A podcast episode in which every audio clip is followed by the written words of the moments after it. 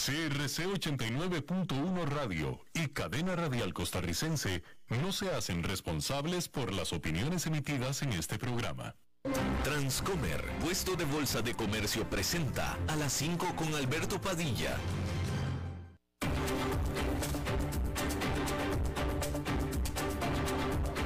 Inicia a las 5 con Alberto Padilla un programa diseñado con el objetivo de llevarte diariamente un tema de actualidad, acompañado siempre de reconocidos editorialistas, de lunes a viernes a las 5 de la tarde por CRC 89.1 Radio, a las 5 con Alberto Padilla. Hola, ¿qué tal? Saludos, bienvenidos, muchas gracias por estar ahí. Yo soy Alberto Padilla, le mando cálidos saludos desde la señal y las instalaciones de CRC 89.1 Radio en San José, Costa Rica, desde donde estamos transmitiendo a todo el mundo de habla hispana en Estados Unidos a través de Americano Media, Sirius XM, canal 153. Estamos disponibles en nuestra página de Facebook Live de este programa, así como también en el canal de YouTube de este programa. Y también estamos disponibles en podcast en las principales diferentes plataformas, Spotify, Apple Podcast, Google Podcast y otras cinco importantes más. En esta ocasión, al otro lado de los cristales, tratando de controlar los incontrolables, me acompaña el señor David Guerrero y la producción general de este programa desde Bogotá, Colombia, a cargo del señor Mauricio Sandoval. Hay que comenzar diciendo que Estados Unidos comprometió 800 millones de dólares en armamento para Ucrania y dijo que eh, compartiría más inteligencia con oficiales de Ucrania también.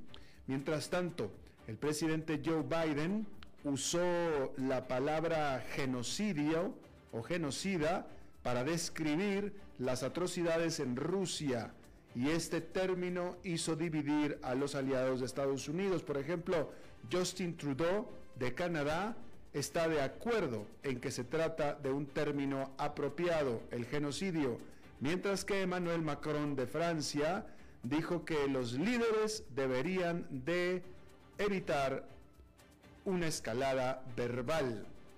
Finlandia decidirá en las próximas semanas si se va a unir a la OTAN, de acuerdo a su primer ministra Sana Marín. Ella eh, lo dijo en una reunión eh, conjunta de, con, de conferencia de prensa junto con Magdalena Andersson, que es la primer ministro de Suecia. Ella, la señora Andersson, dijo que su país también está considerando el adherirse a la OTAN. Finlandia es la que tiene una gran frontera con Rusia, y ahí el apoyo popular para unirse a la OTAN ha subido de manera muy importante desde la invasión con Ucrania. Un apoyo popular que antes de la invasión de Ucrania no existía. Finlandia no pertenecía a la OTAN porque los finlandeses no querían. Bueno, pues ahora lo están pidiendo y con toda razón. Mientras tanto, Rusia les advirtió a ambos países en contra de esa idea.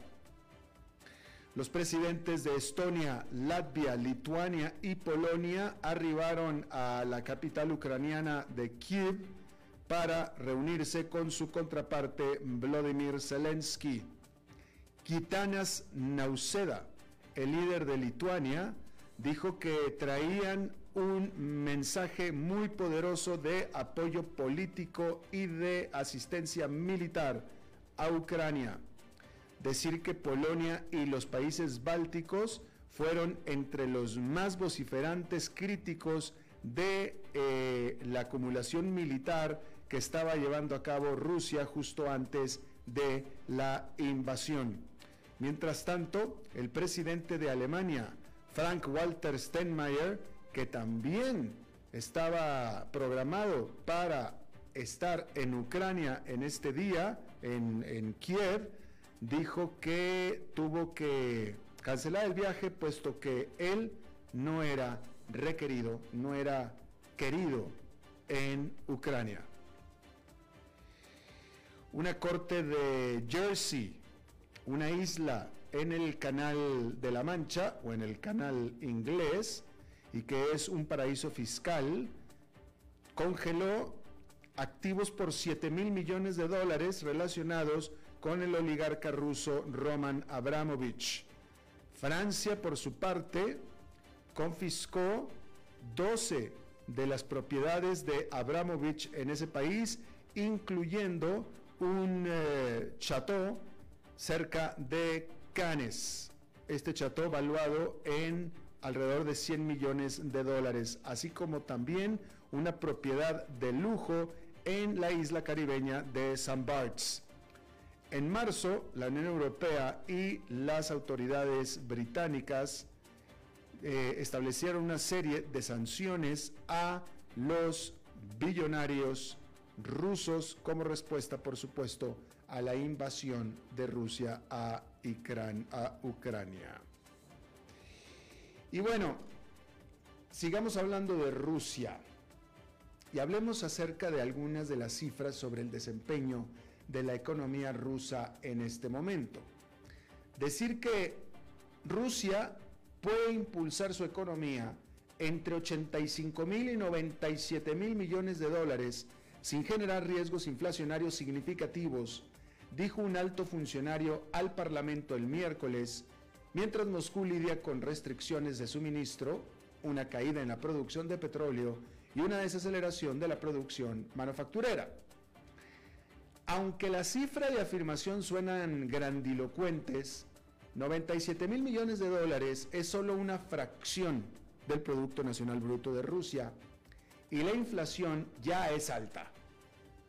La inflación anual en Rusia se disparó al 16,7% para alcanzar un máximo de 7 años, mientras que el rublo y el comercio exterior cayeron después de que los países occidentales impusieran sanciones por la invasión de Ucrania. Rusia aumentó más de 100% su tasa de interés clave para tratar de frenar la volatilidad, introdujo controles de capital, prohibió a los titulares extranjeros de activos rusos vender inversiones y ofreció más de un billón de rublos en pagos sociales y apoyo a las empresas. Algunos rusos se apresuraron a hacerse con alimentos esenciales en los primeros días después de que Moscú invadiera Ucrania el 24 de febrero. Pero para fines de marzo, la demanda de los bienes socialmente importantes más populares comenzó a estabilizarse, dijo el viceprimer ministro Andrei Belusov. Sin embargo, el azúcar y la canasta básica rusa, que contiene los alimentos diarios más populares como papas, cebollas, zanahorias y remolachas, aumentaron entre un 50 y 60% después de las sanciones, dijo Belousov a la Cámara Alta del Parlamento. La sal, la harina, los cereales también aumentaron de precio entre un 10 y un 20%, con existencias ahora suficientes para 5 o 6 semanas, dijo, en comparación con más de dos semanas para el azúcar y 10 a 12 semanas para alimentos para bebés y alimentos enlatados. Belusov dijo que los volúmenes de producción cayeron alrededor de un 11% en los sectores de la industria y el comercio, y otros sectores se redujeron entre un 9 y un 10% sin especificar cuáles. El exministro de Finanzas ruso, Alexei Kudrin, estima que la inflación en Rusia podría alcanzar de 17 a 20% este año y la economía podría contraerse más del 10% para su nivel más profundo desde 1994. Fuentes dijeron a la agencia Reuters que la producción de petróleo de Rusia alcanzó esta semana su nivel más bajo desde mediados del 2020. El Ministerio de Energía había suspendido la publicación de cifras mensuales de producción de petróleo y gas, mientras que el Banco Central dejó de divulgar datos de comercio exterior lo que impide que los inversionistas accedan a los datos más esenciales sobre el estado de las finanzas del Kremlin.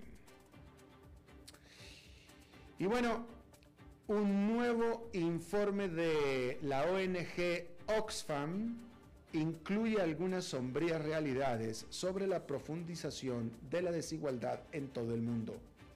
Clave entre ellos es que se espera que el aumento de los precios, la desigualdad y la invasión de Ucrania empujen a 263 millones de personas más a la pobreza extrema. Pobreza extrema definida como aquel que vive o que tiene que vivir con menos de un dólar y 90 centavos por día para fines de este año. Un dólar con 90 centavos por día. Ese es alguien que vive en pobreza extrema. 1.90. 1.90 por día. Eh, de, hecho es menos de 1.90 por día. Y 263 millones de personas entrarán a ese nivel. 263 millones de personas es más o menos equivalente a las poblaciones totales combinadas del Reino Unido, Alemania, Francia y España. Oxfam dijo que sin una acción radical inmediata podríamos ser testigos del colapso más profundo de la humanidad en la pobreza extrema y el sufrimiento que se recuerde. El informe de Oxfam señala directamente a las naciones ricas sobre la falta de impulso para resolver el problema. Oxfam subraya que desde el comienzo de la pandemia, los multimillonarios del mundo han añadido 5 billones de dólares a sus fortunas la ONG señala que los 10 hombres más ricos del mundo, incluido el director ejecutivo de Tesla, Elon Musk, y el fundador de Amazon, Jeff Bezos, vieron cómo su riqueza colectiva se duplicaba con creces, con un aumento de 1.300 millones de dólares al día. Gran parte de esa riqueza proviene de sus tenencias de acciones que se dispararon gracias al apoyo sin precedentes de la Reserva Federal en forma de tasas de interés bajísimas y un programa masivo de compra de bonos corporativos. Concluye con que rechazamos cualquier noción de que los gobiernos no tienen el dinero o los medios para sacar a todas las personas de la pobreza y el hambre y garantizar su salud y bienestar en todo el mundo. Lo único que vemos es la ausencia de imaginación económica y voluntad política para hacerlo. Bien, déjeme acotar algo aquí. Eh, yo estoy totalmente de acuerdo con lo que dice Oxfam respecto a la eh, inacción de los gobiernos de hacer más, o incluso podría yo estar de acuerdo en lo que dice Oxfam de que si los países ricos quisieran, habría cero pobreza extrema en el mundo. Puede ser, puede ser. Pero meter en esta ecuación a la riqueza de los ricos o que algo tenga que ver que los ricos sean más ricos, esa es otra cosa totalmente diferente. Porque típicamente, típicamente, que un rico se haga más rico no es a costa de alguien. Ni yo ni usted somos más pobres porque un rico es más rico. No, no es así. Ni el que está pidiendo un pedazo de pan, que no piden pedazo de pan, piden plata, en la calle, es, está así porque alguien se hizo rico. No, eso no es así. Entonces, eh, y, jamás ha sido así, a menos de que ese rico se esté robando el plata. Aquí estamos partiendo de que son ricos que se hicieron ricos con el trabajo, con su trabajo. Y por el contrario, gente como Jeff Bezos, Elon Musk y muchos otros, que son muy ricos, digo, Jeff Bezos y Elon Musk, los dos hombres más ricos del mundo, eh, discúlpenme, pero hay que reconocérseles, primero que nada, la manera en la que se hicieron ricos. Y la manera en la que se hicieron ricos fue creando empresas. Y con la creación de empresas llegó la creación de empleos. Jeff Bezos, la compañía que Jeff Bezos fundó, que es Amazon, tiene más de un millón de empleados. Jeff Bezos solo creó más de un millón de empleos. Y típicamente alguien que está empleado y de tiempo completo y tiene beneficios o prestaciones, etcétera, ya es alguien que de menos pertenece a la clase media baja, de menos. Alguien con, que sea empleado asalariado y reciba beneficios, ya pertenece automáticamente a la clase media baja. Más aparte están el resto de los eh, eh, puestos ejecutivos de estas empresas, cuyos miembros pertenecen automáticamente a la clase media media o clase media alta. Sin Jeff Bezos y Elon Musk no existirían millones de puestos de trabajo. Es decir, hay que reconocérseles y tomar en cuenta la cantidad de riqueza que ellos crean para otros. Eso es importante. Eso es importante. Y hay que reconocerlo. Digo, la única eh, eh, riqueza que hace daño a otras personas es la que es mala vida, es la robada. Pero lo que se ganan estas gentes no se lo quitaron a nadie. No hay, no hay, no, hay gente más pobre a, costa de ellos. Para nada. No es así como funciona este asunto, en lo más mínimo. Bueno, vamos a hablar un poco acerca de los sindicatos y vamos a tratar de entender si acaso los sindicatos se merecen la mala imagen que tienen porque en muchos países tienen una mala imagen. En este caso estamos hablando específicamente del país donde los sindicatos tienen menos presencia, que es en Estados Unidos. Y Wall Street y las empresas privadas han canalizado ahí millones de dólares en cabildeo y tácticas antisindicales para obtener lo que querían. Porque durante las últimas cuatro décadas, la membresía sindical ha disminuido constantemente en los Estados Unidos. Pero ahora los empleados están intensificando sus esfuerzos para sindicalizarse, sobre todo en Amazon y Starbucks, notablemente. Y un ajustado mercado laboral ha enfatizado la importancia de tener bajas tasas de deserción y la alta satisfacción de los empleados. Y eso ha dejado a algunos inversionistas institucionales cuestionando si acaso los sindicatos son tan malos para los accionistas como afirman los ejecutivos corporativos.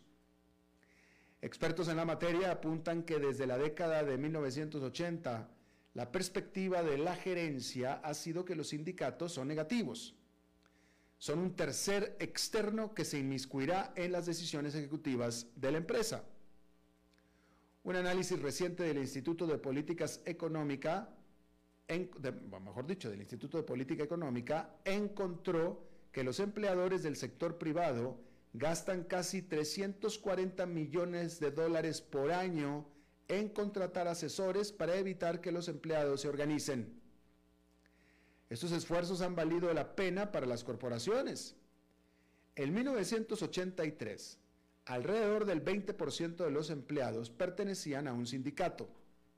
Para el 2021, ese número se había reducido a poco más del 10%, según datos de la Oficina de Estadísticas Laborales de los Estados Unidos. Las bajas tasas de sindicalización llegan en un momento en que el 68% de los estadounidenses aprueban los sindicatos. Se trata del nivel más alto desde 1965, según la encuestadora Gallup. Los inversionistas con visión de futuro llevan ya mucho tiempo considerando al medio ambiente al evaluar la viabilidad futura de una empresa. Y más recientemente están mirando de cerca la parte social cuando deciden dónde poner su dinero. En su carta anual a los inversionistas, el CEO de BlackRock, que es el mayor administrador de fondos del mundo, escribió que el que los trabajadores exijan más de sus empleados es una característica esencial del capitalismo efectivo impulsa la prosperidad y crea un panorama más competitivo para el talento, empujando a las empresas a crear entornos mejores y más innovadores para sus empleados. Acciones que los ayudarán a lograr mayores ganancias para sus accionistas. Expertos señalan que la gestión eficaz de las personas se ha vuelto cada vez más importante y al hablar de personas hablo de los empleos. La gestión eficaz de los empleados. Y para hacer eso, las empresas necesitan escuchar a los empleados. La necesidad corporativa de empoderar a los empleados es la semilla del enfoque reciente en la organización de los trabajadores. La administradora de fondos Trillium Asset Management lidera una, coalición de más de 75 inversionistas que representan al menos 1.200 millones de dólares en acciones de Starbucks y quiere que la empresa adopte una política global de no intervención hacia los intentos de sus trabajadores de organizarse y que trabaje con los empleados que votan por sindicalizarse para lograr contratos justos y oportunos.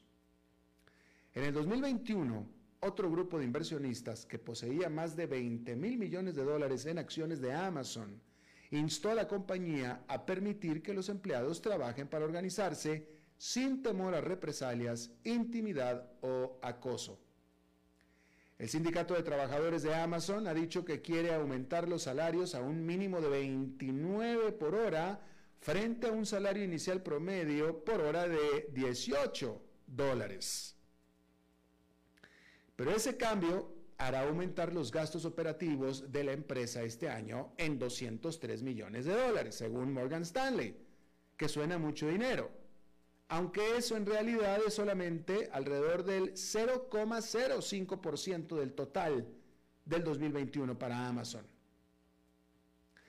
Las firmas de Wall Street no es que estén despertando de repente a una moda sindical, que los sindicatos estén de moda lo que es es que están reconociendo que en los Estados Unidos el panorama está fuertemente inclinado a favor de la gerencia y que el campo de juego no es parejo. Por ejemplo, en Estados Unidos la ley dice que te pueden correr del trabajo porque sí, porque no y por si acaso, sin darte absolutamente nada. La ley no prevé que al empleado le den absolutamente nada a la hora de despedirlo.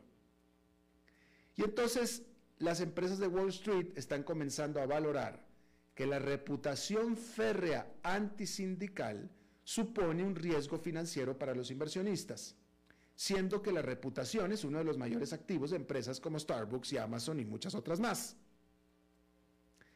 Los expertos señalan que Starbucks y Amazon enfrentan una alta rotación y cuando los sindicatos y las empresas trabajan en armonía, el desempeño organizacional puede conducir a resultados que bien pueden implicar mayores beneficios, costos y costos salariales, pero que también podrían proporcionar ventajas compensatorias para la organización. La mayoría de los estudios sobre el efecto de los sindicatos en los precios de las acciones de las empresas muestran que hay pocos motivos para que los inversionistas se preocupen. Sí puede haber una caída en los primeros 15 meses en las acciones de una empresa recién sindicalizada a medida que aumentan los salarios, pero el proceso finalmente disminuye los riesgos. Eso se debe a que las empresas que se sindicalizan tienden a gastar más en sus empleados y menos en emprendimientos más riesgosos. También tienden a ser más transparentes sobre sus inversiones. Los empleados de 54 tiendas de Starbucks en 19 estados buscan elecciones sindicales, según los organizadores, y a principios de este mes, más de 8.300 trabajadores en el único centro logístico de Amazon en Nueva York votaron a favor de sindicalizarse. Al respecto, Starbucks dijo, no creemos que sea necesario un sindicato en Starbucks. Tener un tercero interfiere y ralentiza el proceso de inversión en nuestra gente, dijo Starbucks. Bien, ahí lo tiene usted.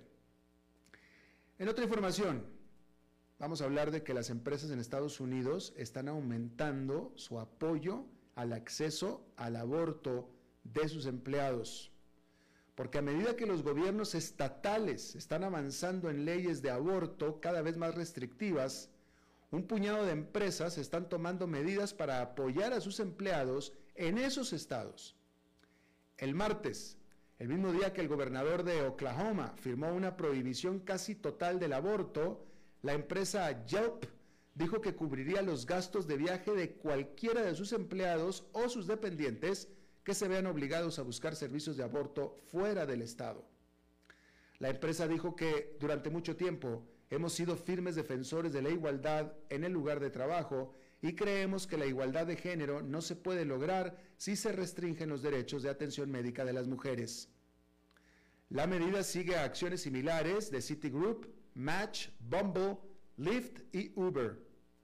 En el caso de Match Group, con sede en Dallas, propietaria de Tinder y Hinge, entre otras aplicaciones de citas, y Bumble, con sede en Austin, establecieron fondos para ayudar a garantizar el acceso a la atención del aborto después de que la ley de Texas entró en vigencia el otoño pasado.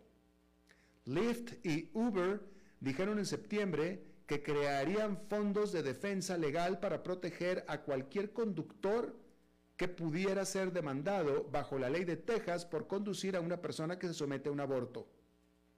Y es que ahí en Texas, un estatuto muy inusual faculta a cualquier ciudadano particular a hacer cumplir las restricciones al demandar a cualquier persona que ayude con un aborto, incluidos por supuesto médicos y enfermeras, pero también a conductores de plataformas de viajes compartidos como Uber.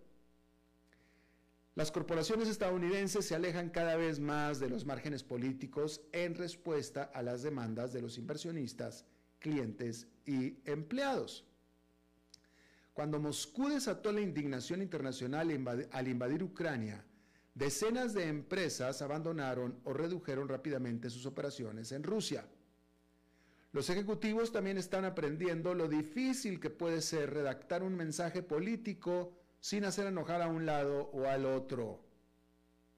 Ahí está como, como ejemplo el director ejecutivo de Disney, Bob Chapek, quien el mes pasado inicialmente no condenó un proyecto de ley que impide abordar temas de homosexualismo en las escuelas solo para dar marcha atrás y adoptar una postura más fuerte contra la legislación cuando el personal de la compañía y los clientes se opusieron.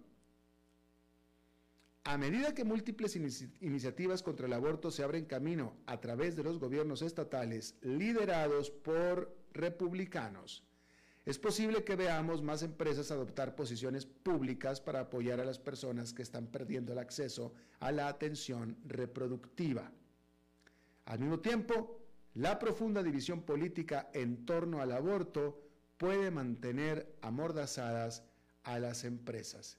Y efectivamente, la extrema división que se ha estado dando, en este caso en Estados Unidos, en muchas otras partes también, pero en Estados Unidos, en todo este tipo de temas, en los últimos años, hace muy difícil el trabajo de los presidentes de las empresas, porque si toman una postura, se enoja un lado, si toman la postura contraria, se enoja el otro lado. Ya es raro, cada vez más raro, encontrar términos medios. Y eso fue lo que le pasó al presidente de Disney. Eh, Disney tiene fuertes instalaciones, mucha presencia, muchos activos en el estado de la Florida. Es normal y esperado que el presidente de Disney busque tener una buena relación armoniosa con las autoridades estatales del estado de la Florida. Por tanto, cuando las autoridades determinan algo, pues es de esperar que el presidente de Disney pues apoye la determinación de las autoridades, porque pues, simplemente es normal. ¿no? Son las autoridades del Estado en el que tiene la mayor presencia de activos. Nada más que esto enojó a los empleados y a muchos clientes. Y ahí es donde está el problema. De, ese es el problema. Que, problemas que antes no existían, ¿eh? Este, este tipo de, de extremismos pues no existían antes, pero pues ya existen. Así es que eso dificulta, definitivamente dificulta el trabajo de los ejecutivos, el trabajo de los departamentos de relaciones públicas de estas empresas. Vamos a hacer una pausa y regresamos con nuestra entrevista de hoy. A las 5 con Alberto Padilla, por CRC 89.1 Radio. El valor en la ética incluye no tener miedo de lo que se dice y a quién se le dice, sin importar las consecuencias o represalias que puedan sobrevenir. Entre los valores éticos más relevantes se pueden mencionar justicia, libertad, respeto, responsabilidad, integridad, lealtad, honestidad y equidad. Los valores éticos se adquieren durante el desarrollo individual de cada ser humano en el entorno familiar, social, escolar e inclusive a través de los medios de comunicación. Solo si lo público y lo privado caminamos en positivo y con valores, Costa Rica saldrá adelante. Un mensaje de la Cámara Nacional de Radiodifusión, Canara.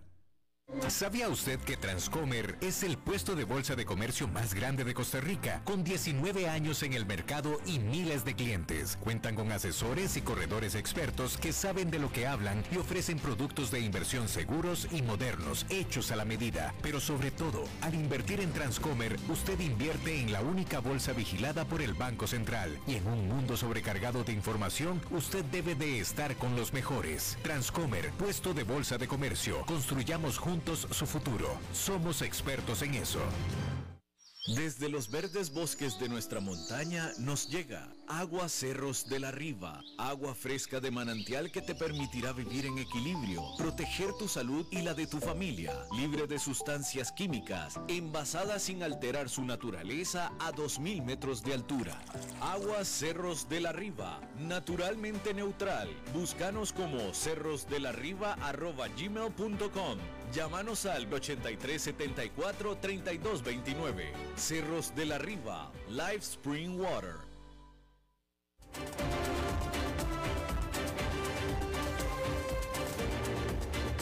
Seguimos escuchando a las 5 con Alberto Padilla.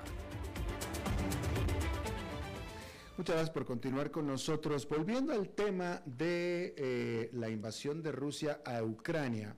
Obviamente para Ucrania esto tiene grandes, grandes costos que necesita financiar. La típica manera de financiar una guerra, una guerra es muy costosa, y la típica eh, eh, manera de financiar una guerra ha sido los famosos bonos de guerra, que son directamente bonos, ¿no? Este, recibos de dinero, de préstamo. Tú le, uno le presta dinero a ese país a cambio de un bono que después se pagará o no se pagará, pero es dinero que va directamente para financiar la guerra, por eso es bono de guerra. Y Ucrania lo está haciendo así. Ahora, eh, El Salvador, va a pensar que estoy cambiando de tema, pero El Salvador se convirtió en el primer país en adoptar a una criptomoneda como moneda de uso regular. Bueno, hay un país que es Ucrania y ese país se convirtió en el primero en patrocinar, en el usar eh, eh, los eh, tokens no fungibles o NFTs, que aquí en el programa hemos hablado, como medio de financiamiento. Y esa es la otra manera en la que Ucrania está tratando de recaudar dinero para financiar su guerra, ¿sí? Y según los eh, reportes lo ha hecho con bastante eh, éxito, eh, porque la primera ronda de venta de tokens no fungibles, que se pagan con criptomonedas, por cierto, recaudó 56 millones de dólares, Y bueno, vamos a hablar de esto para que me explique a mí, a lo mejor usted ya lo entendió y sabe perfectamente de lo que acabo de hablar, yo no, yo no entiendo nada. Y por eso le voy a pedir a nuestro buen amigo Daniel Hernández, que él es especialista en transformación digital y es director comercial también de la firma FinTech Kiru, eh, que nos explique qué se trata esto. Daniel, bienvenido, muchas gracias por aceptar eh, eh, esta, hablar con nosotros. Hola Alberto, ¿cómo te va? Y muchísimas gracias por, tenerme en el programa. Bueno, te lo agradezco mucho. primero que nada, eh, eh, eh ah, ok. según la información y según lo que sabemos, el, medio por el cual Ucrania está vendiendo los tokens no, tangibles es por blockchain. Eh, un bono de guerra se, se, comercia a través de una institución financiera. Los NFTs por medio de blockchain. ¿Cómo es esto, Daniel? Ok, este, mira, si quieres empezamos por entender bien qué es un NFT. Sí. Ok, entonces un NFT es básicamente una pieza de arte digital. Ok, ahora, ¿qué era lo que pasaba con el arte digital? Que antes yo tenía una imagen, pensemos en un formato que todos conocemos, ¿no? Un GIF o un JPG. Yo antes tenía una imagen, ok, y esa imagen eh, se podía copiar, se podía reproducir, como darle copy-paste todas las veces que yo quisiera. ¿Ok?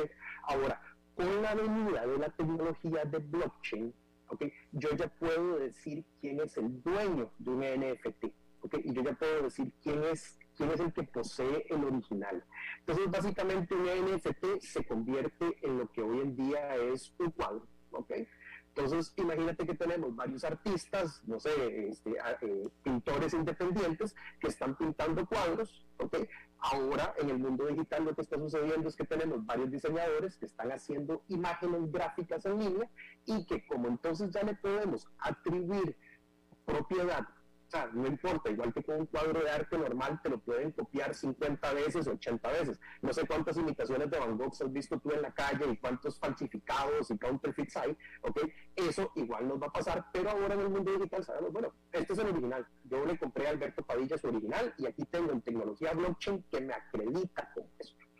Entonces, el mundo del arte digital se ha empezado a comportar un poco como el mundo del arte físico, donde personas están dispuestas a comercializar, ¿ok? Donde personas están dispuestas a coleccionar y donde personas están dispuestas a especular con el precio de estas piezas de arte para llamarlo de alguna, de alguna u otra forma. ¿no? Como todo en esta vida, este, la belleza está en el ojo del que la mira. Este, hay unas que son piezas de gatos, hay otras que son este, piezas elaboradas por inteligencia artificial y hay otras, como en este caso, que tienen un significado histórico o un significado social o un significado político muy importante para las personas. Entonces, el gobierno de Ucrania muy hábilmente dijo, oye, ¿sabes qué?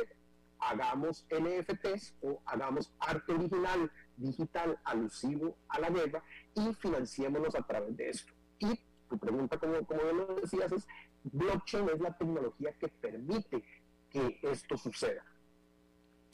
¿Y quién es la... Eh, eh, si yo quiero comprar un bono de guerra de Ucrania, me dirigiré a algún banco de inversión, alguna casa de bolsa, etcétera. En el caso de eh, blockchain, etcétera, ¿quién es quien hace estas ejecuciones? Sí, al igual que nos pasa lo mismo con las criptomonedas, ¿ok? Todo esto es un sistema descentralizado nadie tiene propiedad sobre estas ejecuciones y nadie es el que controla estas ejecuciones. Entonces, lo que se están haciendo son subastas a través de canales oficiales del gobierno de Ucrania. Ok, imagínate que entré a la página del, Ministerio de Gobernación de Ucrania o entré a la página del Ministerio de Defensa de Ucrania. Ahí es donde sucede la subasta. Yo pago en bitcoins, okay, es el, pago más común que están aceptando en este momento a través de bitcoins y el gobierno de Ucrania le ha pedido a varios artistas que hagan este, piezas alegóricas a la guerra, al sufrimiento, a la reconstrucción de Ucrania, a, a, a mil otros símbolos eh, que les pueden ayudar. Entonces, verdaderamente es el propio gobierno pidiéndole a, a, las personas que están ahí, como tú dices, han levantado 56 millones de dólares, este, eh, eh, perdón, han levantado 600 mil dólares diarios en NFTs, ¿ok? Y a través de donaciones en bitcoins están levantando como 56 millones de dólares. Entonces no es solo la parte de los NFTs, eh, eh, sino también están recibiendo donaciones en bitcoins, eh, tú mencionaste muy bien, están emitiendo bonos de guerra, están también este, pidiendo fondos de emergencia el Fondo Monetario Internacional. Se estima que el costo de la guerra de Ucrania en total va a ser de 565 billones de dólares, Alberto. ¿okay? Y el PIB de Ucrania anual es de 185. O sea, esto es casi tres veces suplir el costo total de la guerra. Ahora, me vas a decir, bueno, ¿de qué sirve levantar 56 millones de dólares en Bitcoin si el costo total va a ser 565 millones? Acordémonos que eso van a ser 565 millones con ya la reconstrucción, con, o sea, ya al final de la guerra. En este momento ellos lo que necesitan es, para llamarlo de alguna forma, flujo de cajas, solvencia para poder atender las necesidades inmediatas de defensa. Y aquí es donde esto está sucediendo eh, súper bien y donde han sido muy exitosos. Y como tú dices, es el primer gobierno que verdaderamente logra hacer una emisión de este tipo. Estamos con Daniel Hernández, experto en transformación digital, que por cierto lo pueden encontrar para estos temas en LinkedIn. Daniel. Daniel, si tú dices que esto es, un sistema descentralizado, que nadie lo controla, nadie lo posee, nadie es el dueño, nadie se responsabiliza, entonces, eh, eh, ¿cómo podemos asegurarnos, cómo puedo asegurarme yo que si estoy comprando algo así, el dinero va a llegar efectivamente a Ucrania y no a otra parte indebida?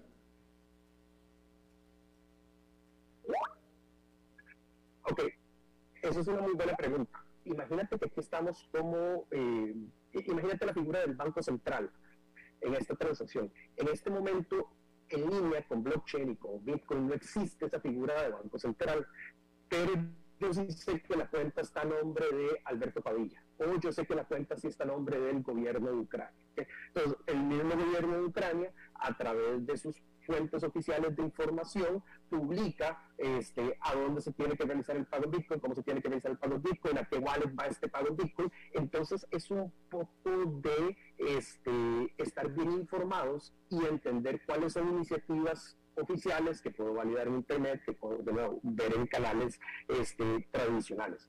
Otra de las cosas que está sucediendo, otro de los fenómenos que están sucediendo en Ucrania es que ya no tanto a nivel macroeconómico, sino a nivel individual, muchos ucranianos han puesto sus casas en Airbnb, por ejemplo. ¿okay? Entonces suben la foto de su casa en Airbnb, se están reservando las casas, se están pagando por las casas, pero evidentemente gente que no va a ir.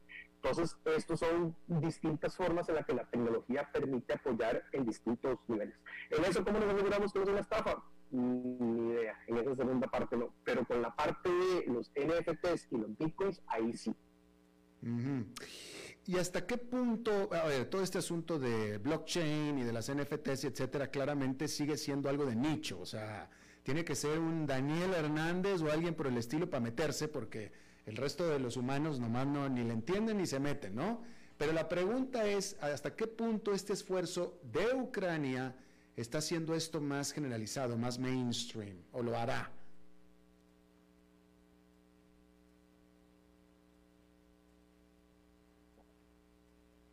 ¿Se cortó? No se cortó. Daniel, ¿me escuchas? Mira, sí. Sí, te escucho.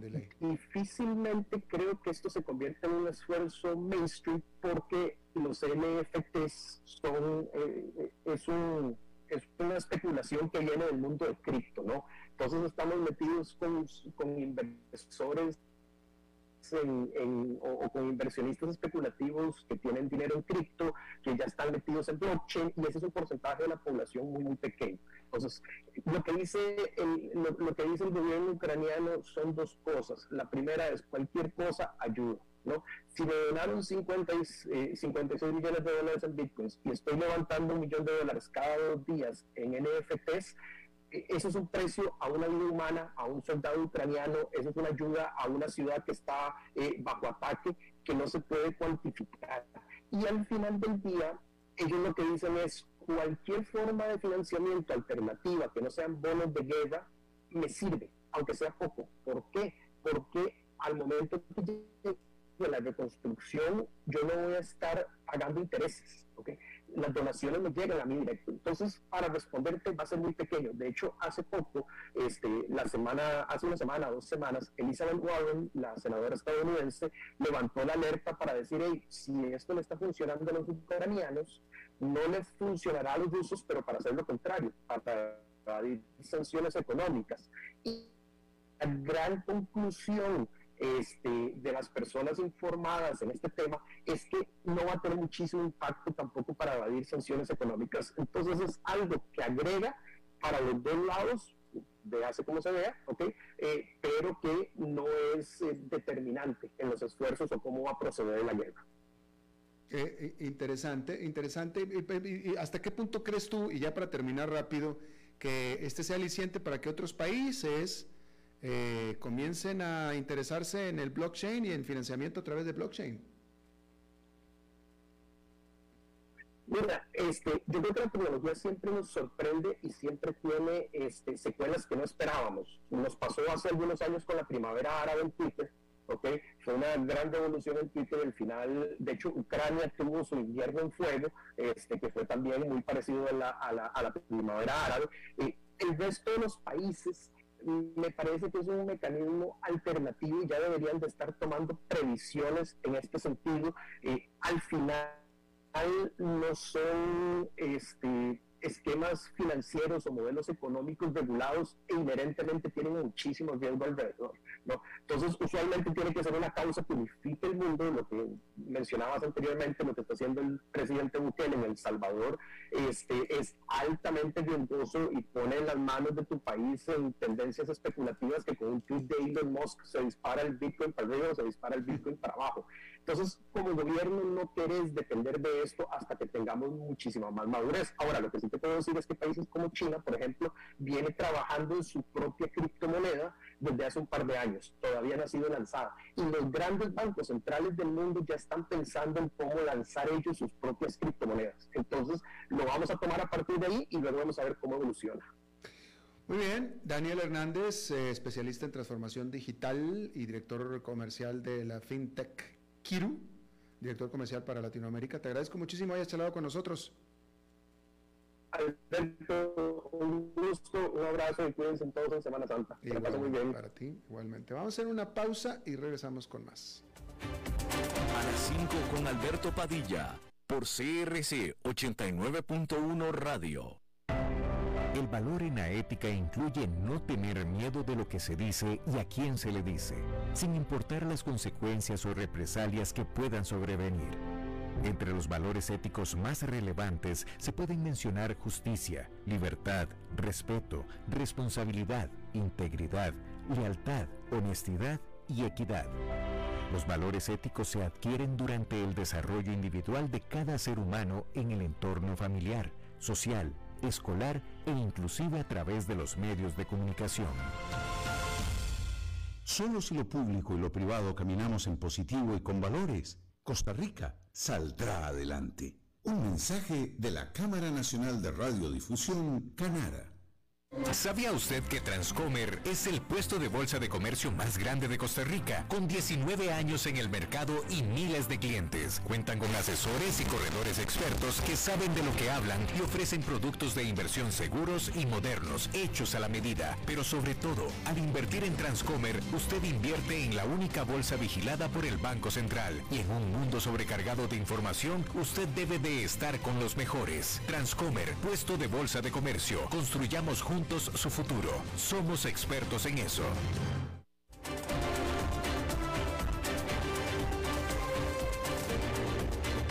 Seguimos escuchando a las 5 con Alberto Padilla.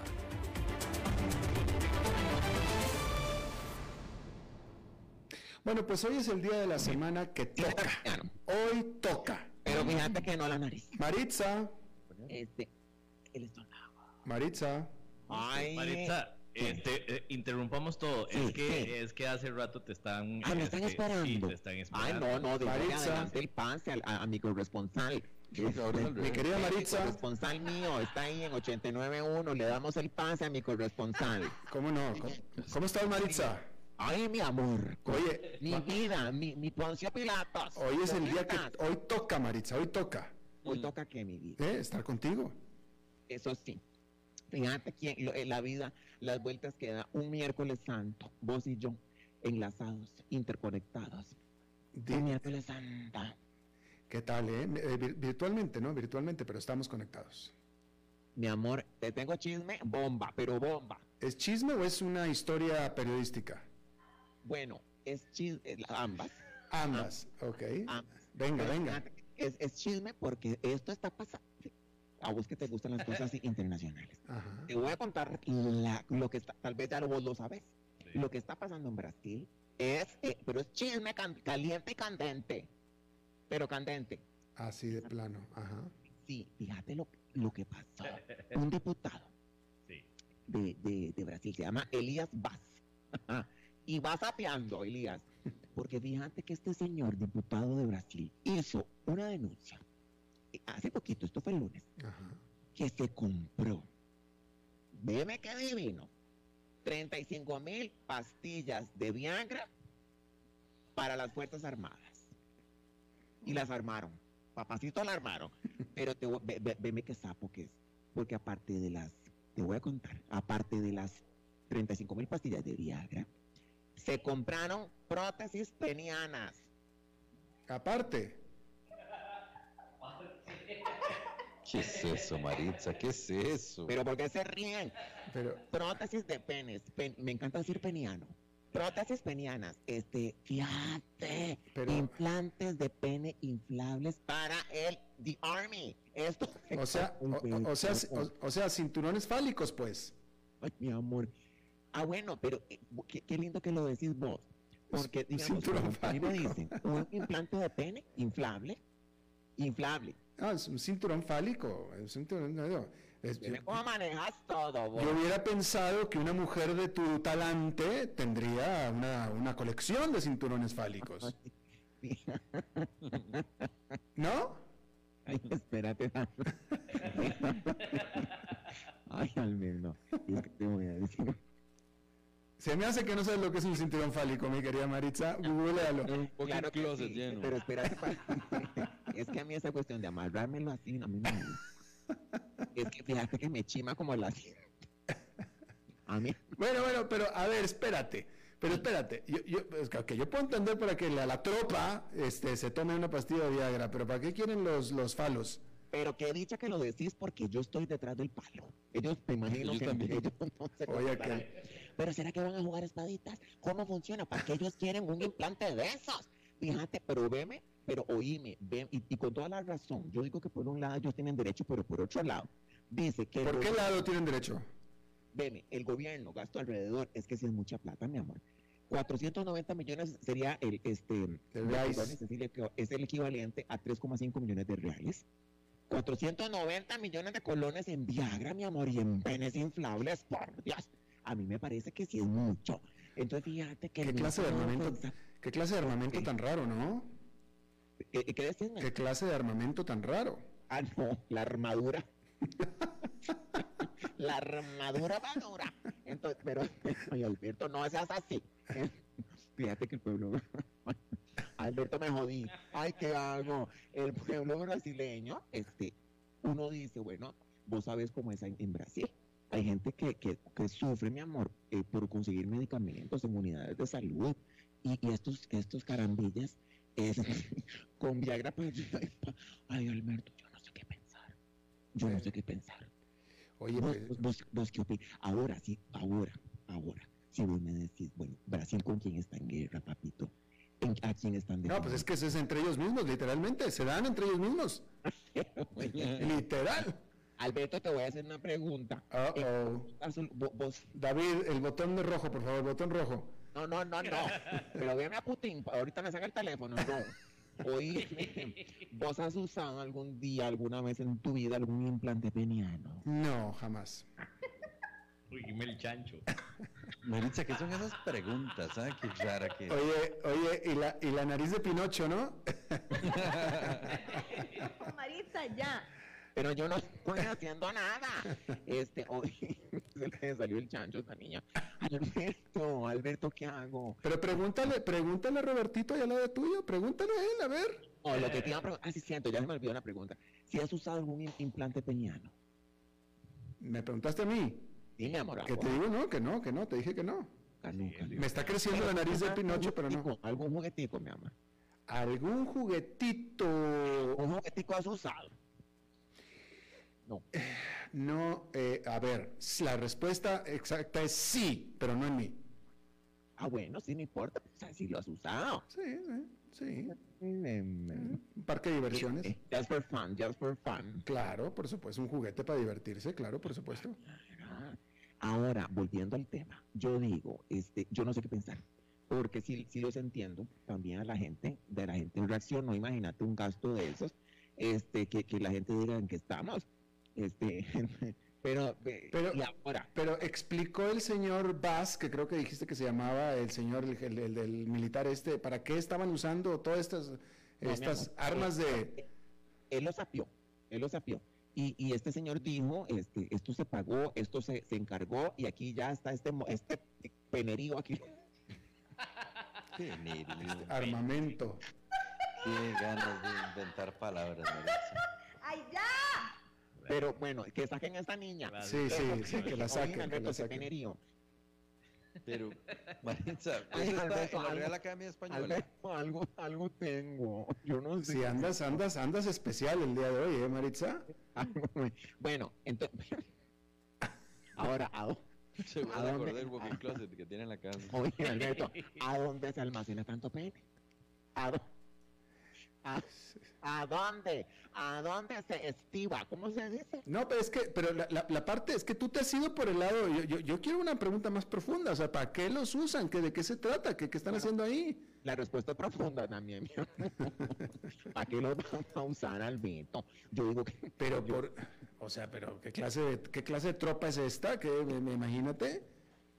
Que se, que- Alberto, ¿qué- qué- qué- qué- yo quisiera saber qué clase, de, qué clase de ejercicios de guerra están haciendo. Fíjate que no, tuve- mi- estoy acalorada. Alberto, algo me pasa, algo me pasa. Yo hablo de estos temas y me pongo así. Ahora, este, y, y- y- y no será más bien. Ahora, yo digo como solución, ¿por qué no les compramos un poco? ¿Qué? Digamos, ¿Una, una Viagra y un cinturón fálico? No, no, pero digamos aquí, eh, eh, ojo, y, y que nosotros no tenemos ejército, este Albertico. En Costa Rica no hay ejército, exactamente. No, pero, pero yo no sé si, si, si yo los tendría así de chineados con apunte Viagra y, y, y, y, penes. No sé. Cinturón fálico. Un- un- no, me- mi, favorito es el implante peniano. Dios mío. Al- bueno, fíjate que este chiquillo se los echó al pico, pero eh, eh, el Ministerio de Defensa no ha respondido. Que- Pues no, pues que van a responder, por Dios. Sí, fíjate, pero yo digo que mínimo dar la cara o, dar algo. Ellos no han querido responder. Este, y, y entonces Bolsonaro no sabe dónde meterse ahora. Pues no. O si meterse un- No, él no sabe. Ay, Alberto. Maritza, ¿qué vas a hacer en Semana Santa? Ay, mi vida, bueno, estamos en Semana Santa. Vos te referís a, a pasado de ma- ma- ma- mañana y pasado. Sí. Ya, este, buenos días. ¿eh? Eh, eh, Fíjate que yo te, tengo, ¿te gustan las empanadas? no? Mucho. Ah, bueno. Fíjate que yo estoy haciendo con mamá, este, empanadita de chiverre, Ah, muy bien. por si quieres pasar. O sea que le entras a la cocina. Sí, fíjate que yo me la juego, este, fíjate, vos sabés que vi un día, pobrecito, te lo cuento aquí, mi amor, por la confianza que yo te tengo. Evidentemente, pues yo sí tengo de estos juguetes, ahora que decís esto de los, yo tengo un, un, un- un- un aparato de estos, de para qué te voy a mentir, un, un penecito de estos, Siempre sí. die- de- este, 15 centímetros. Y fíjate que, y fíjate que me levanto yo y mamá haciendo, ayer, eso fue ayer, empanadas. Adivina con qué amasaba la masa. Dios mío. Ok.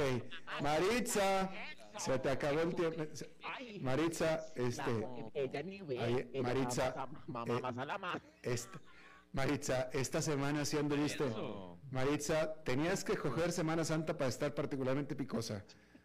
¿Verdad? Sí. Sí, señor. No, no, no, terrible. Te amo. Terrible.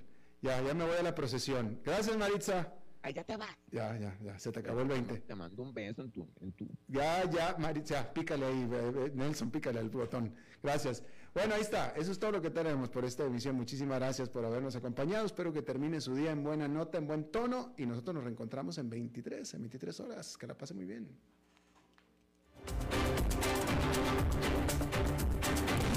A las 5 con Alberto Padilla fue traído a ustedes por Transcomer, puesto de bolsa de comercio. Construyamos juntos su futuro. Somos expertos en eso.